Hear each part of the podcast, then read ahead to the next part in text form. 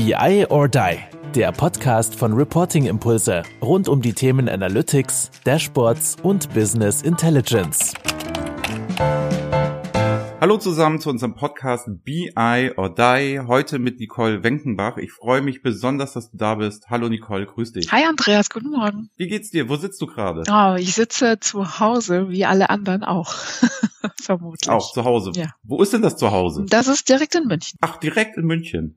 Da ist man ja auch privilegiert, wenn man in München ein Zuhause hat, ne? Also meine Mutter wohnt ja wohnt ja in München und die wohnt in der Maistraße Mhm. und die hat diese Wohnung vor 20 Jahren gemietet. Ich möchte nicht wissen, wenn man jetzt neu eine Wohnung da mieten würde, was das ausmacht. Das, äh, die Mietpreise sind sicherlich explodiert und die Maistraße ist eine sehr privilegierte Lage, ja.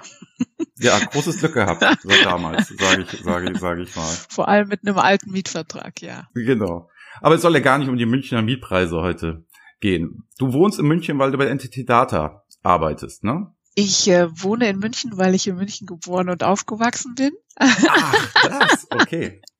Genau, und als Münchner Kindle ist man der Automobilbranche sehr verpflichtet und sehr nah. Und ähm, der Teil der Entity Data, für die ich arbeite, ist eine ehemalige BMW-Tochter, nämlich Softlab, die irgendwann von ähm, dem japanischen Konzern übernommen wurde. Und das ist ein Teil der Entity Data. Ach, so, und dann hat sich das alles so gefügt und so bist du dann damals dahin gekommen. Wie lange bist du jetzt schon bei der NTT? Ich habe heute meinen ersten Tag Probezeit überstanden. Wir sind bei sechs Monaten angekommen. Ach was, ihr seid also ganz frisch noch. Ich bin äh, bei NTT bin ich ganz frisch. Ich bin ein altes IT-Greenhorn. Ähm, in der NTT bin ich jetzt ein halbes Jahr. Und was macht die NTT so und besondere, was machst du da? Die NTT ist einer der führenden Business- und IT-Beratungshäuser mit 123.000 Mitarbeitern in über 50 Ländern, machen knapp 20 Milliarden Umsatz und ähm, das sind die klassischen IT-Themen, Security, Database, wie auch immer. Und ähm, mein Home-Turf ist es, ist der Bereich Data-Driven Enterprise und wir begleiten unsere Kunden auf ihrer Data Journey, wo auch immer sie gerade stehen. Das ist also der Werbe, der, der Werbetext. Und wie hat man sich so deine tägliche Arbeit vorzustellen? Gerade wenn du frisch bist, du sollst bestimmt auch neue Impulse bringen, was Neues machen, etc. Die neuen Impulse sind, wie sicherlich alle irgendwie rumtreiben, dass man eigentlich von diesem Silo- und Produktdenken irgendwie wegkommt. Hast du irgendwelche Berater, die Click oder Tableau können, eher in Richtung Neudeutsch Solution, dass man quasi von der von der Lösung ausgeht und den Gesamtkontext und den Businessbereich und den Use Case einfach viel deutlicher in den Vordergrund stellt. Was ist denn der Nutzen? Geht es darum, Mhm. Komplexität zu reduzieren oder geht es darum, eine Innovation nach vorne zu treiben oder muss ich meine Effizienz steigern oder befinde ich mich gerade in der Transformation und muss über ganz neue Dinge nachdenken? Und äh, mein meine Aufgabe ist es, von diesen alten Produktdenken hinzugehen und neue Themen, die der Markt braucht, zu entwickeln und die ähm, dann auch umzusetzen. Ja, so sind wir ja auch zusammengekommen. Ne? Also ich habe es ja schon ein paar Mal hier in dem Podcast erzählt. Wir sind ja sehr produktegetrieben und Workshop-getrieben, produktgetrieben in dem Sinne, dass wir ja sehr viele Produkte bei uns anbieten in Form von Ausbildung, gerade zu den Themen Dashboarding, Self-Service, Organization und solchen Geschichten und dass wir ja eher nicht die Umsetzer sind. Das heißt, mit uns kann man ja keine ähnlich langen Projekte machen, nach dem Motto, ich buche jetzt mal einen Berater für zwei Jahre und der setzt mir dann mal von vorne bis hinten viel um und macht das in großen Projektzyklen. Wir sind ja nur immer ganz vielen Kunden und geben das Wissen weiter und machen das dann so iterativ. Und da haben wir gesagt, Mensch, lass uns doch mal sprechen, weil meine Kunden haben oft das Problem, sie brauchen gerade qualifizierte Consultants, die nachher die Ideen und alles, was wir entwickelt haben mit dem Kunden gemeinsam, dann noch umsetzen. Und so haben wir gesagt, ey, das machen wir zusammen, das ist eine gute Lücke, es ergänzt sich hervorragend. Und so sind wir zusammengekommen. Ja, das äh, harmoniert auch sehr gut. Ich finde das perfekt. Ihr leistet quasi die Pionierarbeit und bringt das richtige Mindset zu den Kunden. Und ähm, wir setzen uns dann rein in die, in die Umsetzung, sei es die Lizenzen, sei es das in die IT entsprechend zu etablieren. Ich sag mal, das ist die Standardarbeit, wo eine gewisse Qualität auch geliefert werden muss als verlässlicher Partner. Aber unsere Motivation dahinter ist sicherlich genau dann, wenn eben alles bereitgestellt ist, was ihr mit initiiert habt sozusagen, dann da eben noch mehr aus einem kleinen MVP noch mehr größere Use Cases zu machen und da spannende neue Themen draus zu generieren. Das ist sicherlich das, was uns motiviert. Genau, und haben wir gesagt, das passt total gut. Ja. Ne? Haben wir gesagt, machen wir jetzt mal zusammen, legen einfach mal los, machen Exemplare, stellen Kunden unsere Konzepte da zusammen vor. Freut mich total, auch gerade ist es ja so ein paar Ecken, gegangen ist, dass wir uns dann auch kennengelernt haben, haben wir gesagt, Mensch, hast du nicht Lust, wir verstehen uns so gut, nicht mal in unserem Podcast zu kommen. Deswegen freue ich mich besonders, dass du nämlich heute da bist. Und wie es immer ist in unserem Podcast, ich habe fünf Fragen vorbereitet, die du vorher noch nicht kennst, die ich dir jetzt mal stellen werde. Und Frage Nummer eins ist relativ groß, also weit umfassend, obwohl sie sehr, sehr kurz ist. Was meinst du, zeichnet denn eine Data-Driven Company aus? Also was müssen denn Leute tun, die eine Data-Driven Company werden wollen aus deiner Sicht? Das ist eine wirklich große Frage. Ja, also das ist so allumspannend quasi. Aber es ist ja dieser Begriff, der ja überall immer rumgeistert, so nach dem Motto, oh, wir wollen da jetzt mehr machen, wir wollen das so und das hört sich auch gut an, das steht auch in der Presse, Data is the new oil und so weiter und so fort. Jetzt möchten wir Data-Driven werden. Wo fange ich denn an? So, wenn du klassisch an unsere Kunden denkst, was du sagen würdest, ah, das sind gute Ansatzpunkte, vielleicht erstmal klein zu starten und dann das groß zu entwickeln. Was würdest du sagen, was ist so ein guter Schritt zu Data-Driven? Jede Company, jede Firma heutzutage hat mehr Daten, die immer mehr Daten als als früher teilweise Daten, von denen sie gar nichts wissen. Es werden immer schneller, immer mehr Daten generiert. In diesen Daten stecken riesige Chancen für eine Innovation oder eine Effizienzsteigerung. Und die eine Data-Driven Company macht diese Daten nutzbar. Ja, es geht um die Nutzbarkeit, ne, genau. ne, was du auch eingangs sagtest. Genau, ne? ja, absolut. Und um diese Daten nutzbar zu machen, muss eine Transformation irgendwie stattfinden in den Geschäftsmodellen, in der Organisation, in der Kultur. Da muss ein Mindset geschaffen werden. Da müssen die Bereitschaft da sein, diese Daten auf jeder Ebene zu nutzen, um sozusagen Einblick zu gewährleisten und dann auch intelligente Entscheidungen zu treffen. Und da unterstützt ja auch die Entität, ne? Also das heißt, wenn ich jetzt sage, okay, ich bin jetzt Kunde, will jetzt data-driven werden, könnte ich dich jetzt zum Beispiel anrufen und sagen, ey, da kann es mal irgendwie losgehen. Ich hätte da Projekte, da habe ich dann die qualifizierten Kräfte, die mich dabei unterstützen. Ja, absolut. Das geht von der Geschäftsführung, von den von den Business-Treibern los bis hin zur reinen äh, IT-Umsetzung. Genau diesen zielgerichteten Umgang mit Daten und dann diese Ableitung der Handlungsempfehlungen auf jeder Ebene, auch also in den gesamten Governance oder in den Geschäftsprozessen abzubilden. Ganz genau. Aha, und wie ist denn dann so, Frage Nummer zwei, wie ist denn da so euer, sag ich mal, Projektansatz in diesem Kontext, dass ihr sagt, wie sehen aus deiner Sicht denn so moderne Projekte in Daten aus? Wie geht ihr denn daran? Sagt ihr denn so klassische Wasserfall und wir machen erstmal ein Riesenprojekt und gucken erstmal und dann, wie sich alles entwickelt und dann machen wir so einzelne Steps oder sagt ihr auch so als großes Unternehmen und als große Beratung, ihr habt da vielleicht so andere Ansätze, wie ihr jetzt heutzutage sagt, Mensch, so muss man mit dem Kunden so erfolgreiche Projekte durchführen. Ja, Absolut. Wenn der Kunde das vorgibt, dann können wir natürlich über V-Modell und Wassermod äh, Wasserfallmodell in der Anwendungsentwicklung sicherlich auch nach den bewährten Methoden arbeiten. Aber wenn ich es mir aussuchen könnte. Ja, das wollen wir ja hören in dem Podcast. Das ist ja genau der Punkt, ja. Wenn ich es mir aussuchen könnte, dann würde ich einen ganz kleinen, agilen Laboransatz wählen mit einem, mit einem kleinen ersten Use Case. Beispielsweise, ich möchte eine Potenzialanalyse für einen neuen Geschäftsbereich äh, machen und dann kann man sich einfach mal kurz zusammensitzen mit einem Datenanalysten und jemandem, der das visualisieren kann. Und dann kann man sich überlegen, okay, was sind die KPIs, was ist wichtig, welche Daten sind denn da? Meistens fangen wir dann mit einer kleinen Excel-Liste an oder einer CSV-Datei und gucken, was da drin ist. Dann arbeiten wir das in Python um, in einem agilen Ansatz, dass man einen Kickoff macht am Montag und dann spricht man am Mittwoch nochmal, wenn man sozusagen die ersten Ideen verstanden hat. Und am Freitag gibt es schon nach zwei Tagen vielleicht den ganz bewusst auch fehlerhaften ersten Entwurf und dann kommt man in so einen agilen, iterativen Prozess, sich gerne alle zwei Tage mal zusammen zu telefonieren und zu gucken, okay, sind wir richtig unterwegs? Wo sind denn die Lücken in den Daten? Wie können wir die denn irgendwie ausgleichen oder ist das wichtig? Und durch diesen Prozess und diese Kommunikation entstehen auch nochmal ganz neue Ideen, die da reinkommen und dann kann man in zwei, drei Wochen ähm, schon ganz schön viel an Potenzialanalyse zum Beispiel darstellen. Das ist ein klassischer Laboransatz, dass man einfach mal klein anfängt und sich dann wundert über die Ergebnisse, die man nach zwei, drei Wochen rausbekommt. Also das finde ich ja total spannend. Ne? Das ist ja auch unsere Philosophie, immer dieses Rapid Prototyping, schnell erstmal was auf die Straße bringen, ausprobieren, bevor man halt an so einem Whiteboard erstmal alles runterdekliniert. Das macht vielleicht Spaß, theoretisch, Aber gleich in die Umsetzung zu gehen, ist halt auch natürlich eine Riesengeschichte. Und ihr nennt das so Laboransatz nach dem Motto, also bewusst ausprobieren. Ne? Also du hast auch gesagt, kann auch ein Negativergebnis dann dabei rauskommen. In einem Labor ist ja nicht immer gesagt, dass dann ein Positivergebnis rauskommt wissenschaftlich gesehen, als negative Ergebnis können sein, oh, jetzt müssen wir so weitermachen, weil wir gemerkt haben, so funktioniert es nicht, müssen weiter im laborig unterwegs sein oder so. Ja. Schöner Begriff. Mich stört das Wort negativ in dem Sinne, weil ich glaube, dass man keine Fehler machen kann. Man kann nur auf dem Weg merken, dass es in eine, in eine Richtung geht, die man nicht haben wollte und dann dreht man halt um oder biegt nochmal links ab und kommt dann vielleicht auch mal woanders raus, aber das ist ja alles sozusagen eine Reise und in so einem Ansatz darfst du nicht glaube ich, wäre es, wäre es falsch zu denken, dass man Fehler macht, ähm, sondern sich neugierig auf diese Reise und dieses Ergebnis einzulassen.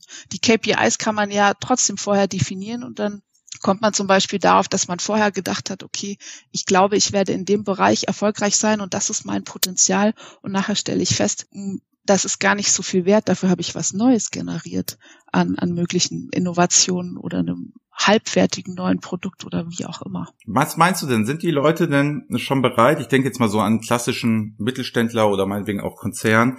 So eine Fehlerkultur, das bringt es ja mit sich, dass man ja auch mal scheitert, dass man dass man, also das Scheitern tut man ja eigentlich nicht. Man macht ja, indem man scheitert, macht man ja weiter. So muss man es ja formulieren. Gerade in so einem Laboransatz. Sind denn eure Kunden das schon zu bereit? Ist denn da schon dieses Mindset da, zu sagen, ja, wir probieren erstmal aus und dann machen wir erstmal? Oder ist es doch tatsächlich so, ich habe jetzt Budget, ich möchte das ganze große Projekt machen, ich möchte das. Also Du hast gesagt, du wünschst dir das. Wo würdest du denn sagen, wie ist der Markt denn so? Sind die Leute da schon soweit? Du kennst dich ja gut aus, bist ja gut vernetzt kennst ja viele Kunden, sind die schon so weit, dass sie in diese Fehlerculture, in diese Laborculture, um es positiv zu besetzen, schon reingehen? Ich glaube, das liegt in der Natur der Sache grundsätzlich, mit welchem Bereich man spricht. Ah, eine, eine IT als Leistungseinheit liegt natürlich viel höher mit dem Anspruch, eine Qualität und Verlässlichkeit und Zuverlässigkeit zu liefern als ein Fachbereich, der ein ganz anderes, also Business, was quasi ein neues Geschäftsmodell generieren muss oder was verändern muss in seinem Prozess, ist natürlich eine, äh, eine Bereitschaft zu einer Veränderung wesentlich höher und auch dynamischer vom Mindset. Deswegen macht es sicherlich einen Unterschied, egal in welchem Konzern man ähm, mit den unterschiedlichen Abteilungen spricht. Wie gesagt, eine IT eher klassisch mhm. und der Fachbereich offener Du hattest gefragt, ob das mittelständische Startups oder andere Konzerne, ob ich da ein Mindset merke. Grundsätzlich würde ich sagen, kann es jeden jeden, es gibt ja kleine mittelständische Unternehmen mit einem konservativen Produktansatz, von denen man eigentlich denkt, mm, die haben gar kein Interesse an innovativen Themen, aber es gab jetzt sogar einen Porzellanhersteller, der sich mit einer agilen digitalen Transformation beschäftigt hat in meinem, in meinem Umfeld. Also auch wenn es keine digitalen Produkte sind, gibt es diese Ansätze. Ich glaube, wir sind gerade im Moment in einer Zeit, in der jedes Unternehmen, egal wo es herkommt, familiengesteuert oder äh, eines der DAX 30 Unternehmen gelernt hat, dass nichts, was altbewährt war, unbedingt Bestand haben muss. Und ich glaube, offener waren die Menschen nie als heute. Ja, das glaube ich auch. Ne, es ist halt eine große Chance. Also ja. ähm, wenn die Leute jetzt immer sagen, ja, die machen das ja alle nicht und so weiter und so fort. Meine Beobachtung ist auch doch. Also es passiert ja gerade, wenn wir jetzt ein paar Jahre zurückdenken, war das definitiv noch nicht so, dass wir auch ins, ne, das hätten wir diesen Podcast jetzt vor zehn Jahren gemacht, hätte man uns noch irgendwie so als Spinner. Jetzt sagen viele Leute doch, diese Ansätze kenne ich die mache ich, die tue ich selbst bei einem so mittelständischen Porzellanhersteller, wo wir ja erstmal sagen, oh, das ist bestimmt sehr traditionell alles. Die beschäftigen sich jetzt auch damit und beauftragen mit solchen Themen dann eine Entität, logischerweise auch. Und das ist alles auch von den Datengetriebenen her und auch aus der IT getrieben. Und du sagst aber, du wolltest ein bisschen mehr Fachabteilungen sind da ein bisschen offener als die IT. Das muss man, glaube ich, auch verstehen, ne? Weil die IT, wie du sagtest, ist ja auch dafür verantwortlich. komme ich auch zur Frage Nummer drei, so Datenqualität, ne? Wie bewertest du denn so die Datenqualität, wo du sagst, wie wichtig ist die denn? Weil wenn ich jetzt in so einem Labor bin, ist es halt relativ schwer, in so kurzen ähm, Zyklen zu sagen, jetzt stelle ich eine richtige Datenqualität sicher und so weiter. Die Leute müssen ja auch lernen, mh, hm, vielleicht merke ich gerade, meine Datenqualität ist gar nicht so gut, wie ich immer gedacht habe, weil ich ja jetzt gerade mal ein Dashboard habe, weil ich mal im agilen Ansatz was gebaut habe und so. Was sagst du denn da so? Datenqualität noch immer ein wichtiges Thema. Ich hatte das ja mit Carsten Bange neulich auch besprochen. Mit dem mache ich ja seit einem halben Jahr den Usecast und dann habe ich gesagt, oh komm, lass uns nicht wieder über Datenqualität reden, weil da steht in allen deinen Studien, immer als erstes Problem. Das wollen wir heute mal überspringen. Mit dir möchte ich aber noch mal reden, weil du bist ja da beim Kunden, du weißt es ja so, nach dem Motto, was willst du denn so sagen? Wie ist es denn so um die Datenqualität bestellt? Ist das immer eine Riesenherausforderung oder meinst du, da hat bei vielen Kunden auch, dass es so die Riesenfortschritte in letzter Zeit gegeben hat? Ich musste lachen, als ich euren äh, letzten Podcast mit Carsten Bange gehört habe, weil die Datenqualität ja wirklich als Unwort des Jahres bei euch sozusagen ganz oben steht. Es ist auch ehrlich gesagt ziemlich langweilig und es macht natürlich. Aber so wichtig. Ja, genau. So wichtig ja, die Frage ist, wie hoch, wie hoch ist auch da die Bereitschaft, nicht zu scheitern oder Fehler zu machen, sondern sich auf was einzulassen. Und ich sage das gerne, dass ich nach dem, und jeder ITler wird jetzt den Kopf schütteln und ich hoffe, dass die CIOs zu Hause auch wirklich äh, trotzdem noch gut schlafen können. Aber ich habe den Mut zu sagen, man kann auch nach einer 80-20-Regelung arbeiten. Das bedeutet, dass die meistens die Datenqualität, die da ist, eigentlich schon ausreichend ist, um richtig gute Ergebnisse zu bekommen. Ähm, das gilt auch grundsätzlich, glaube ich, in jeder Lebenslage kann man das vielleicht sagen. Man muss nicht immer perfekt sein. Manchmal reicht auch good enough, ähm, um gute erste Ansätze zu finden. Und nachjustieren kann man dann immer noch, wenn man merkt, das ist irgendwo wirklich relevant und wichtig. Die Datenqualität wird man nie perfekt hinbekommen. Und natürlich haben wir mhm. den Anspruch, das, den Prozess zu begleiten. Aber auch da, wie gesagt, mit dem Mindset, ähm, dass man das, was man hat, bestmöglich nutzbar machen kann, ist viel wichtiger als immer nur ähm, in dem ersten Zyklus zu bleiben und so, hier kann man noch nachbessern und hier kann man noch nachbessern, dann kommt man nie einen Schritt nach vorne. Da muss man dann auch mal den Mut haben und sagen, okay, jetzt fangen wir einfach mal an und probieren das. Und dann passiert das auch in der Datenanalyse, dass man sagt, okay, ich habe jetzt leere Felder, was mache ich denn mit den Lücken? Wie, da kann man ja auch so eine, so eine Roadmap sozusagen erstellen, wie fülle ich denn diese Felder NN? Mache ich mir da Farben rein oder irgendwelche Fantasiewerte? Manchmal macht es auch Spaß, da irgendwelche Städtenamen reinzusetzen oder irgendwelche anderen Sachen und zu gucken, was dann für, für Ergebnisse rauskommen. Und ähm, ich habe oft festgestellt, dass die Datenlücken dann gar nicht so relevant waren, weil die wirklich wichtigen Sachen sind in den 80 Prozent einfach immer da.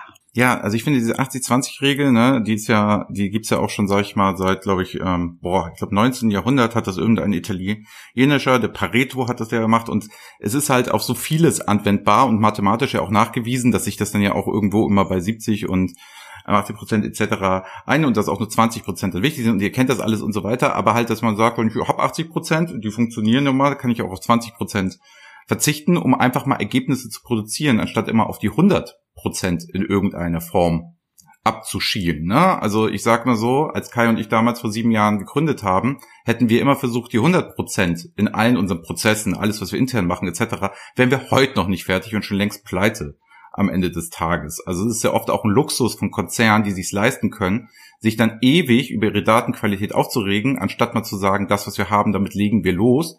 Weil, wie du sagtest, der Prozess, die Daten einem in einem Jahr, die ja alle schon wieder ankommen, ich habe die Datenqualität ja nie zu 100 Prozent fertig. Es werden ja immer neue, es kommen die Business-User, die wollen andere Daten sehen, andere Anforderungen, Geschäftsmodelle ändern sich. Man hat ja plötzlich dann ähm, ganz andere Dinge, die man einfach tracken möchte, sehen möchte. Ich habe neulich im Podcast mich darüber unterhalten, dass man von den KPIs viel mehr zu CPIs muss, zu Customer Performance Indicators und solche Geschichten. Und dann werden ja auch die Daten, die da kommen, ganz anderes. Spotify trackt danach, wie viel Musik gehört wird und möchte wissen, wie gut ihr Produkt als Akzeptanz ist wenn ich klassisch bei meinen Kunden bin, die interessiert erstmal nur der EBIT, der EBITDA, Net Sales etc. Und es sind immer die klassischen Kennzahlen, wo da schon die Leute auf die Datenqualität schimpfen.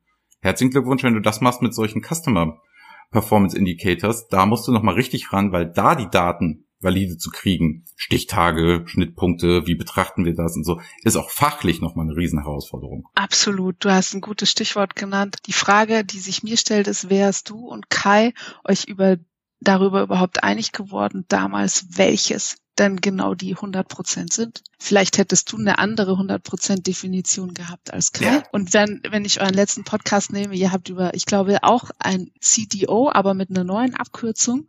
Ähm, es ging darum, ja, die genau. Stakeholder genau. sozusagen zu identifizieren. Und es könnte sein, dass jeder Stakeholder im Unternehmen andere 100% Definitionen hat. Hm. Und dann hast und du, halt und dann Thema, hast du eben ja. genau eine andere unterschiedliche äh, Voraussetzung. Wir werden ganz oft gefragt, was ist denn eine klassische Enterprise-Architektur? Welchen Stack muss ich denn haben, damit ich erfolgreich für die Zukunft aufgestellt bin? Das kannst du ja nicht wie eine Schablone über alle Konzerne oder Unternehmen legen oder jeden Bereich, weil die historisch gewachsen sind. Selbstgeschriebene COBOL-Anwendungen und hier was dazu und da was weg und so weiter. Kannst du nicht generalistisch sagen, das sind die richtigen 100 Prozent und nur auf sowas kannst du aufsetzen. Deswegen muss man immer für jeden Stakeholder und jeden Fall neu drauf gucken. Frage Nummer vier, pass auf. Also wir haben ja gesagt, wir machen jetzt was zusammen etc. sowieso. Warum, ne?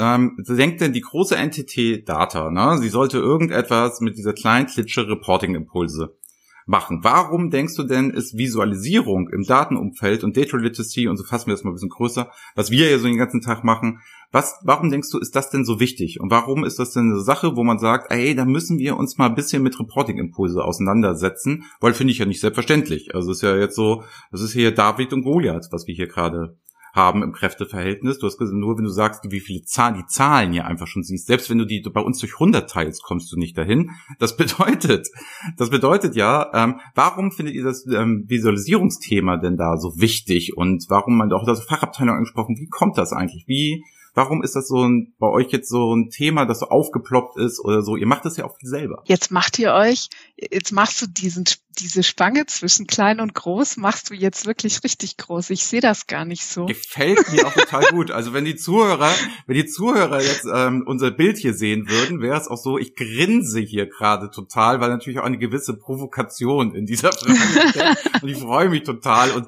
das muss gespielt werden, Kreis oder groß. Ich hatte ja auch Justus Marquardt, den Partner von der KPMG, ja. den habe ich ja auch so gequält, habe gesagt, ah, die große KPMG. Ich habe ja auch Spaß daran. Ich habe mich ja bewusst dafür entschieden, nicht für eine der großen Beratung zu arbeiten, sondern in einer kleinen. Und deswegen muss diese Frage natürlich in irgendeiner Form kommen. Aber ich will eigentlich auf die Visualisierung hier raus. Warum ist das bei euch jetzt auch so ein großes Thema? Also erstmal nochmal zurück. Uns hat es wahnsinnig viel Spaß gemacht, mit euch in diese, in diesen Dialog und die Zusammenarbeit einzusteigen, weil ich eben die Qualität vor der Quantität sehe und es macht einfach richtig Bock, mit euren Ansätzen zu arbeiten. Diese, du hast mal gesagt, ihr macht den Beat. Ja, und wir improvisieren ja, genau. gerne. Ich mag das wahnsinnig gerne. Ich bin begeisterte Jazz-Fan und ähm, ich mag diese, wie wir miteinander improvisieren können, finde ich gut. Ich mag eure Ansätze, euren Trainingskonzept und da können wir Großen auch noch von euch Kleinen wirklich was lernen, weil ihr vielleicht auch noch mal ein bisschen mutiger seid und ähm, am richtigen Puls entsprechend seid. Ähm, und wir haben viel neue Anregungen von euch mitbekommen zum Thema Visualisierung, um deine Frage zu beantworten, eben nicht nur eine klassische Bewertung zu machen. Dieses Tool kann das und dieses Tool kann aber das nicht. Und dann so ein Ja-Nein-Matrix zu erstellen, sondern nochmal durch euren Ansatz auch nochmal den Mut zu haben, genau hinzuhören, was ist euch denn eigentlich wichtig? Und lass uns doch nicht mehr jetzt über drei verschiedene Tools reden, sondern lass es uns doch einfach mal ausprobieren und dann sehen, ist es okay? Ja, ist das, sind das die 80 Prozent, die dann dabei rauskommen. Ich mag bei der Visualisierung, dass sie Spaß macht. Früher sind irgendwelche Excel-Reports bei Managern im E-Mail-Postfach gelandet. Dann hat er sich angeschaut, was die Factory des Jahres oder der Mitarbeiter des Monats ist und was da für Kennzahlen rauskommen. Und dann landete dieses Excel-File in seiner Inbox. Und dann was ist dann passiert? Mit ja. dieser Visualisierung kannst du viel dynamischer weitermachen. Eben nicht da aufhören, das ist das, was ich wissen wollte und dann ist Schluss, sondern ah, dann kommen drei neue Ideen. Okay, können wir das da noch irgendwie mit reinpacken und wie kann ich das darstellen? Und dass dieser Report von dem E-Mail-Postfach wieder zurückgeht und ein Prozess entsteht und ein Arbeitsgegenstand wird. Das finde ich das Schöne an der Visualisierung und eben nicht nur ein langweiliges Dashboard. Ja, genau. Mir ist es auch, auf, mir ist auch aufgefallen. Ich habe jetzt vor paar Wochen habe ich ein ähm, Video gedreht auf YouTube und auf LinkedIn, wo ich verglichen habe, was wäre, wenn Netflix eine Excel-Tabelle wäre. So, und ich hatte da, hatte da argumentiert nach dem Motto nicht, wie, wie die Erkenntnisse sind und etc. Ich habe einfach die Akzeptanz mal ähm, argumentiert und habe dann gesagt, du sitzt zu Hause und guckst Netflix und guckst Amazon Prime, alles schön in Kacheln aufbereitet, Dashboard, du kannst durchnavigieren, du fährst zur Arbeit, hast da dein Navi, kannst alles Mögliche dir auch angucken. Du hast, hast halt auf deinem, ne, hast nicht mehr ein Nokia 6310, sondern du hast halt mittlerweile auch ein iPhone, das einfach im Dashboard nach Regeln funktioniert und so. Und habe gesagt, das ist auch eine Akzeptanzsache. Und im Business kriege ich in meine Inbox die Excel-Tabelle oder den PDF-Report. Das heißt, es ist ja auch eine Frage der Haltung einfach. Es ist ja menschlich, wenn ich es gewohnt bin, zu navigieren und meine Informationen schnell zu kriegen und auch sofort in der Hosentasche Informationen des World Wide Web zu haben, dass ich das nicht in meiner Firma dann habe, sondern wo ich das dann auf Zuruf zu einem bestimmten Zeitpunkt kriege, ab und zu auch noch verspätet, weil es irgendwelche Leute nicht geschafft haben, ist halt auch so eine Sache vom Fun Factor her. Und ich glaube, man kann das den Leuten gar nicht immer so zumuten oder einfach erklären, das ist halt momentan auch State of the Art. Und dazu ist Usability, Visualisierung, Dashboarding halt extrem wichtig. Und wie du sagst, die Tools sind alle gut. Also es wird oft auch die Toolfrage immer diskutiert. Es gibt kein schlechtes Business Intelligence Tool. Das gibt es einfach nicht. Es muss, man kann in jedem Tool es gut machen oder schlecht machen. Und deswegen ist mir die Frage auch immer so. Ja. ja. Weißt du, was ich glaube? Ich glaube, dass die äh, Identifikation mit dem Ergebnis wesentlich höher ist, wenn du es in einem Dashboard siehst, als wenn es in der Excel-Liste wäre, wie du das sagst mit dem Netflix. Das ist viel zu abstrakt, das in Kästchen zu haben. Und ähm, vielleicht gibt dann auch das die Möglichkeit durch eine Visualisierung in dem Dashboard, dass sich jeder in dem Bereich mit dem Ergebnis oder mit der Darstellung sozusagen identifiziert. Und das deine erste Frage war, findet ein Mindset im Markt statt? Und ich glaube, genau diese Visualisierung macht es einfacher, in dem Mindset in jeder Hierarchiestruktur, dass die einzelnen Leute das anders aufnehmen und sich eher persönlich davon betroffen fühlen und die Distanz zu einer Excel-Liste ist, glaube ich, größer als zu so einer schicken Visualisierung. Die muss jetzt nicht tolle Farben haben, aber einfach greifbarer, verständlicher sein und dadurch wird die Identifikation mit dem Thema größer. Glaube ich auch. Und die Interaktivität zieht dich ja auch mehr rein. Ne? Also es ist ja, wir merken es selber, so bist ja mehr Teil davon, auch wie Computerspiele funktionieren, im Gegensatz zu einem Film und solche Geschichten.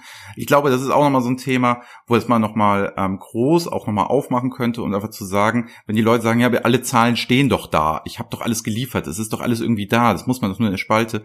Dieses Erlebnis, auch wenn ich das jetzt, wenn ich sage, ich führe ein Dashboard ein, nicht als Prio 1 sehen würde, als Argumentation, da hätte ich jetzt noch drei Argumentationen vorher, aber so spätestens als vier würde ich dann echt schon sagen, das muss man mitdenken, dass man das halt auch einfach in irgendeiner Form macht. Gut, wir sind auch langsam zum Ende des Podcasts, deswegen nochmal Frage Nummer fünf.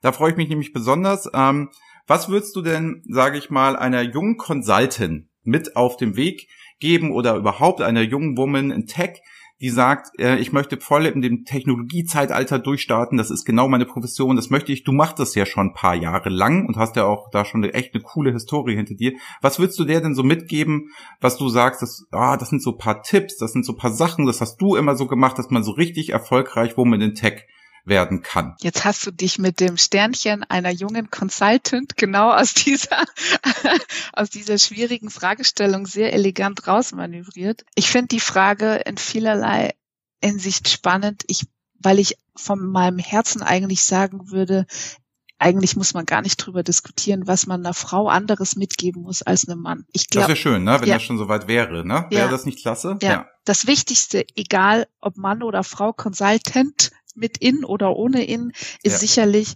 dass man Spaß dran hat, was man tut.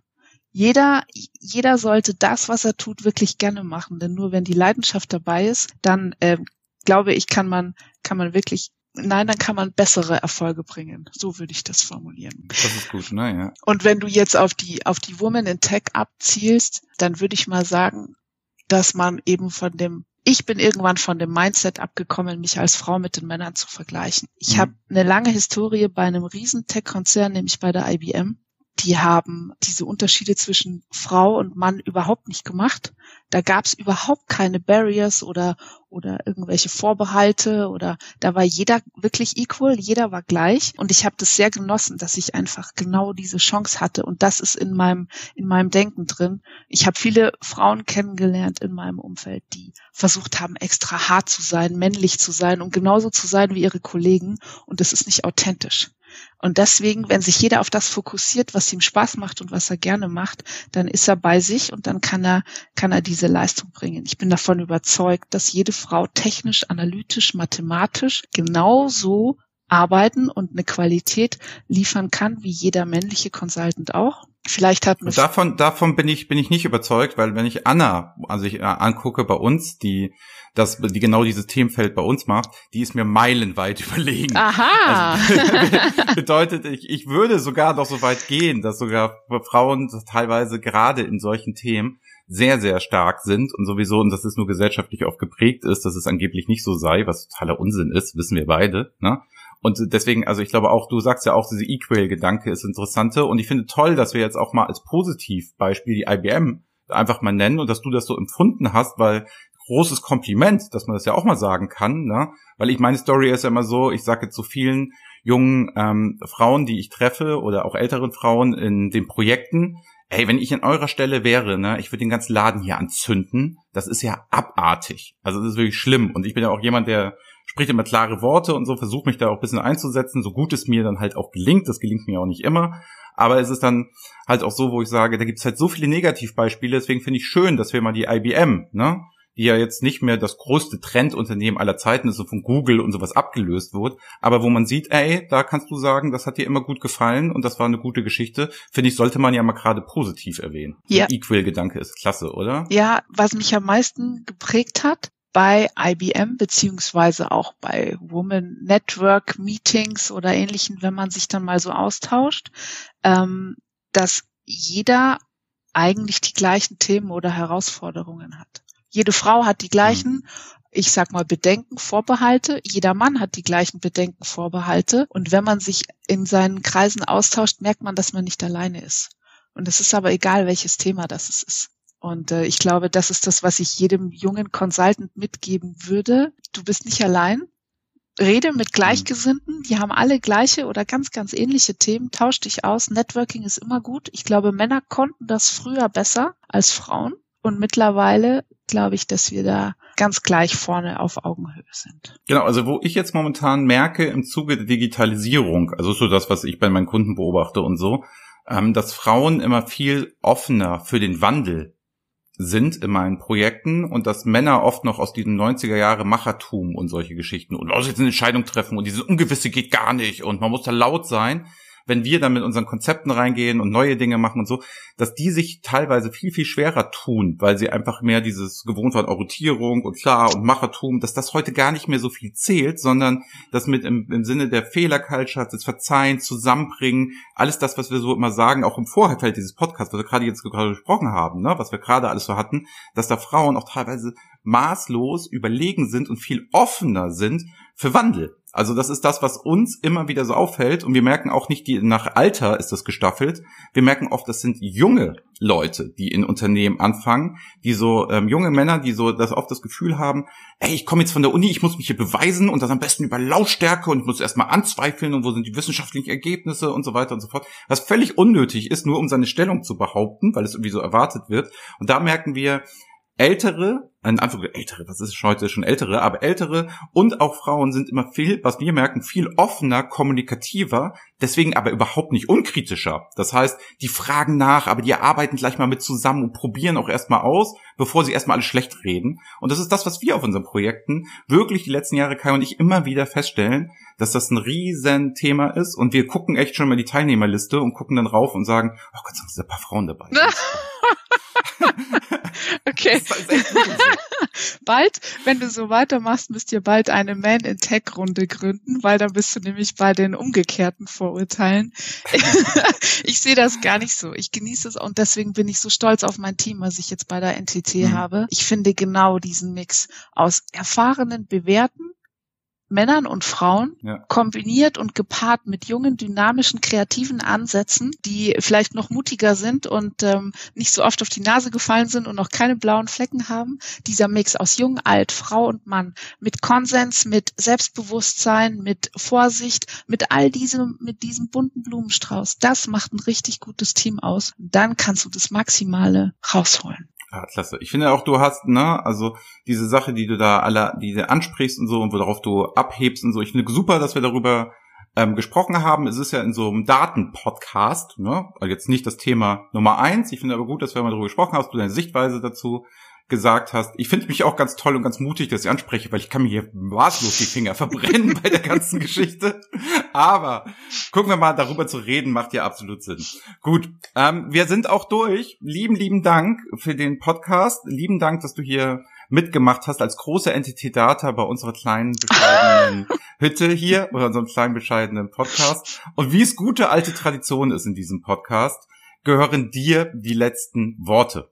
Bedeutet, du kannst hier sagen, machen, tun und lassen, was du möchtest. Du kannst diesen Podcast beenden wie immer. Das Einzige, was du nicht sagen darfst, ist, vielen Dank, Andreas, dass ich in diesem Podcast sein durfte. Das ist verboten. Der Rest ist aber völlig frei, liegt an dir, was du unseren Hörern gerne noch mitgeben möchtest hast du jetzt, ich sag schon mal Tschüss, ich sitze heute in Köln und habe die Aufnahme gemacht, nicht in Hamburg und sage Tschüss an alle Hörer und lieben Dank für die großen Abonnentenzahlen. Das finden wir auch nicht selbstverständlich, dass ihr immer wieder zuhört, auf LinkedIn aktiv seid. Wenn ihr Lust habt mitzumachen, wenn ihr Lust habt, Anregungen zu haben, was wir hier besprechen sollten, etc., schreibt uns auf LinkedIn. Wir freuen uns. Und sonst tschüss, deine letzten Worte, Nicole. Ich möchte diesen Podcast, der mir sehr viel Spaß gemacht hat, meinen ersten Podcast, gerne dazu nutzen, alle jungen Consultinnen zu motivieren, wenn sie Fragen haben, mich zu kontaktieren und alle konservativen CIOs, die gerne noch über ähm, agile Laboransätze mit mir zu sprechen, auch mich in LinkedIn zu kontaktieren. Ich würde mich freuen, wenn wir in den agilen Datenaustausch kommen. Ciao. Super. Lieben, lieben Dank, Nicole. Ciao, auf bald. Das war BI or Die, der Podcast von Reporting Impulse. Danke, dass ihr auch diesmal wieder mit dabei wart. Wenn es euch gefallen hat, dann hinterlasst uns doch eine gute Bewertung. Und abonniert den Podcast, um keine weitere Folge zu verpassen. Bis zum nächsten Mal.